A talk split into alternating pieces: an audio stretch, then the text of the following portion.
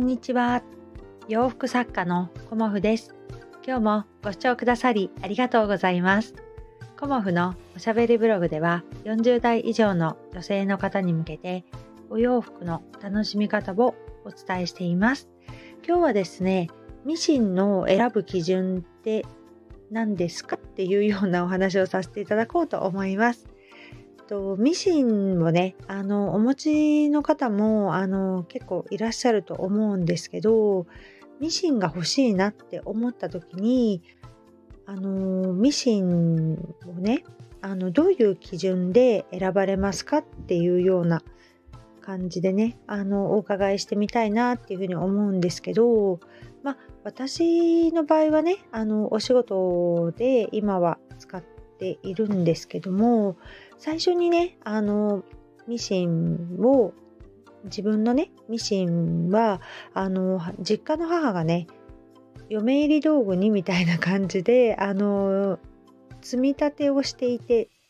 でその積み立てがたまったからっていうことであのまあその当時で、まあ、20万はしなかったんだと思いますけどそのくらいのねあのミシン刺繍機がついたあのミシンを私にね母はプレゼントしてくれました。で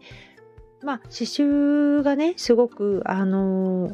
できるということはそれだけねあのミシンのこう価格も上がってくるっていうようなミシンはね仕組みになっているのであのまあ私が使ってるのはあのその時ね使ってたのは重機ミシンなんですけど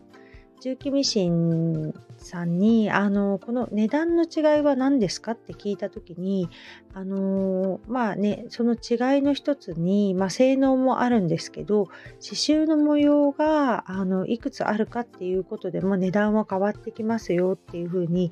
あの教えていただいたことがあってであ刺繍かと思って私そんな刺繍ってって使わないので、まあ、子供がねあの幼稚園グッズを作った時にあのミッフィーちゃんの刺繍カードがあったのでその刺繍カードでねあの全部ミッフィーちゃんの刺繍をつけてあげて娘のねあの入園グッズ作ってあげたんですけど、まあ、息子の時はねあのちょっとミッフィーちゃんじゃダメだなと思ってあのクロスステッチでねこう乗り物とかなんだろうねあの男の子っぽいものをその時はねクロスステッチで作ってあげたりしたんですけどまあねあのそんな感じであの性能とか例えば価格とかねあとはまあ大きさとかあとは何だろうね用途？うんあのやっぱりこう何を縫うかであのミシンって変わってくると思うんですよね。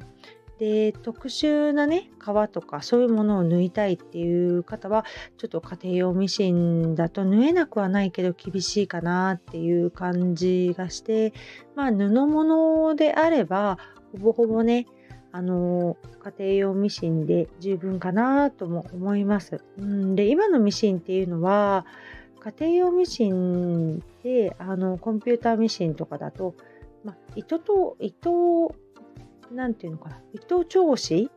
のあの調節上糸下糸の調節がもうあのコンピューター制御されていて自動なんですよね。だからあの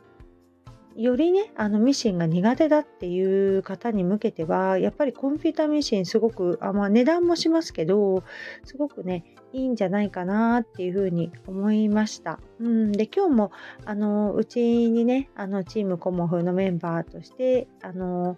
これからね活躍してくれると思うんですけどその方にミシンをねあのやり方とかあのお伝えしたんですけど、まあ、今のミシンってねもう全然違いますねみたいな感じのご感想だったんですよね。だから今まであのまあ10年ぐらい前だったらそんな変わんないんですけど例えば20年とかねお子さんがもう社会人になられている方で例えばそのお子さんが幼稚園の時にいろいろとか保育園の時にいろいろ縫いましたっていうような感じのあの方ですともう今のミシンはね全然違うのですごくねあの簡単ですしあの性能もいいっていうことなのでこうねミシンのあの例えば上糸下糸がねうまく合わないとかこうどうしてもねあのミシンは相性が悪いんですっておっしゃる方もあの文明の利器というか 今のねあのミシンは本当にね何もしなくてもほぼほぼ縫えるんですよね。である意味あのそんなに技術なくても直線縫いはあのこう機械の方がミシンの方が優秀なのであの普通にできるんですよね。何もしなくても、うん、ただあの糸をかけるのもすごい簡単なんだけど糸をかける時にカチッと何て言うのかなするまで入れるとかそういうちょっとしたところはすごくねあのマニュアル通りにやることをおすすめします。うん、そこがねなんか中途半端に糸かけなってるとやっぱりそのマニュアル通りにやってないっていう風になってあの糸がねうまくあの調節できなかったりもするのでその辺はねあの気をつけていただけたらと思いますけどほぼほぼあの気をつけることはなくて ただ糸を通して下糸もあの水平釜のものが多いのでねもう入れてだっていう感じなんですよね感覚的に言うと、うん、だからミシンってねすごくあのー、ハードルが高いっていうふうにおっしゃる方も多いですけど全然ねあのー私の感じからするとこう機械機械がやってくれるっていうかミシンがやってくれるので直線縫いぐらいであればあのー、すごくねどなたでも楽しめるんじゃないかなっていうふうに思いました。で今のミシンでね新しいミシンでちょっと何かいろいろ作ってみたいとかっていう方がねいらっしゃったらあの、トートバッグとかねあとはもうスカートとかあとこうゴムのねあのパンツとかがすごくね最初は作りやすいと思うんですよね。だからそういうものをあの今はちょっと冬生地なのでお洋服とかねあのちょっと大変なんですよ。厚みが出れば出るほどちょっと縫うのが大変だったりもするんですけど夏物としてねあの春夏物としてじゃあ自分のねあのお家で履く、まあ、リラックスパンツみたいなものとかあとまあそうですねトップス簡単なトップスとかスカートとかねあのそういうものだったら十分ねあのご家庭であのお一人で楽しめると思うんですよね。で今結構いろんな生地屋さんがあって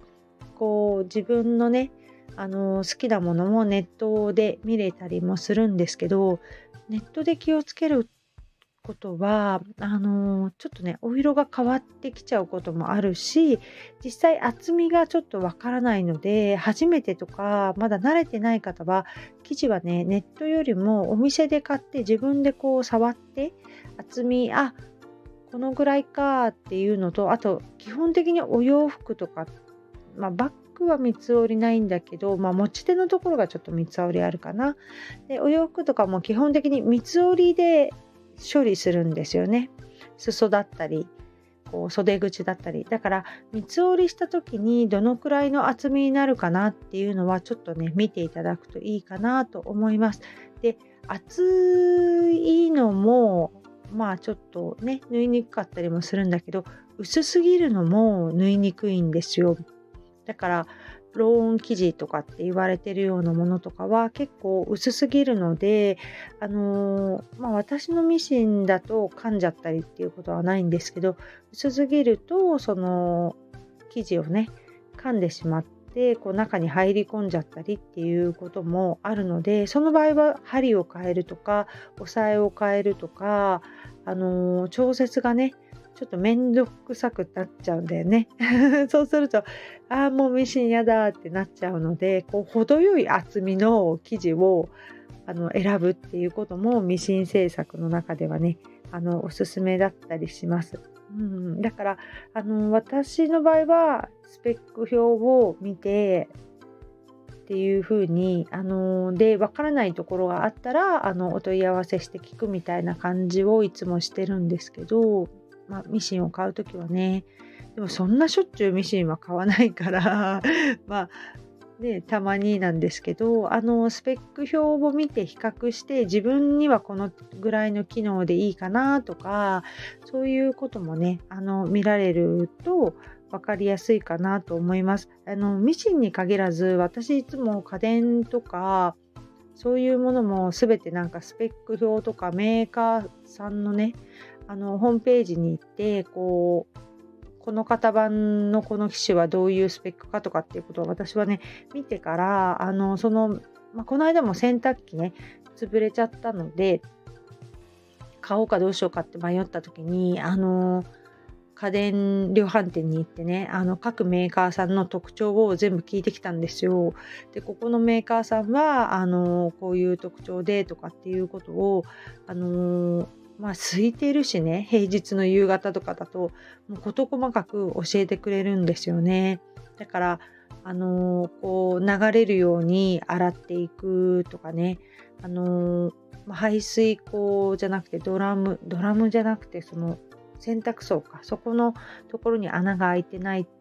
メーカーさんはカビが入ってこないとか、まあ、いろんなスペックというかね機能の特徴を各メーカーさんの特徴をね全部教えてもらってからあの自分のねうちはどういうのがいいかみたいなことを あの吟味したりね意外と私こういろいろ調べてから買うっていうのがすごく好きで、まあ、ミシンに限らずねあのまあ、家電もそうですし保険とかそういうのも入るのもそうですしいろんな電気のね今電気料金高いからどこの電気会社さんがいいかとかねそういうことも比較して検証するのも好きだし結構ねあのいろいろ調べて納得してから買う派なんですよね。だからミシンもあのいろいろね皆さんあの選ばれる基準があるかと思うんですけどその中でもねやっぱりあのいいものはやっぱりいいというかあのいいものを選ぶとこう自分でやんなくてもいいっていう点が私はすごくいいなと思っていて全てがこう自動になっているので、えーと、価格が下がれば下がるほど自動でやってくれる部分が減ってきてしまうので手動が増えちゃうっていうところが、あのー、やっぱりね初心者さんとかミシンに詳しくないと、まあ、私もそんなに詳しくないので 実は自動でやってほしい派なんですけど面倒くさくなっちゃうのであのまあ、価格で決められている方はねあの手動の部分も多いかと思いますがこう何のストレスもなくミシンを使いたいっていう方にはあのコンピューターミシンのあの自動制御というかそういうものをおすすめしたいななんて思いました。うん、今日はねミシンのお話をなんとなく させていただきました。またね、何かあの私で分かることがあればあのご質問いただいてもあのいいですし、そのね、直接メーカーさんに聞いてもいいかなとは思います。今日もご視聴くださりありがとうございました。洋服作家コモフ小森屋隆子でした。ありがとうございました。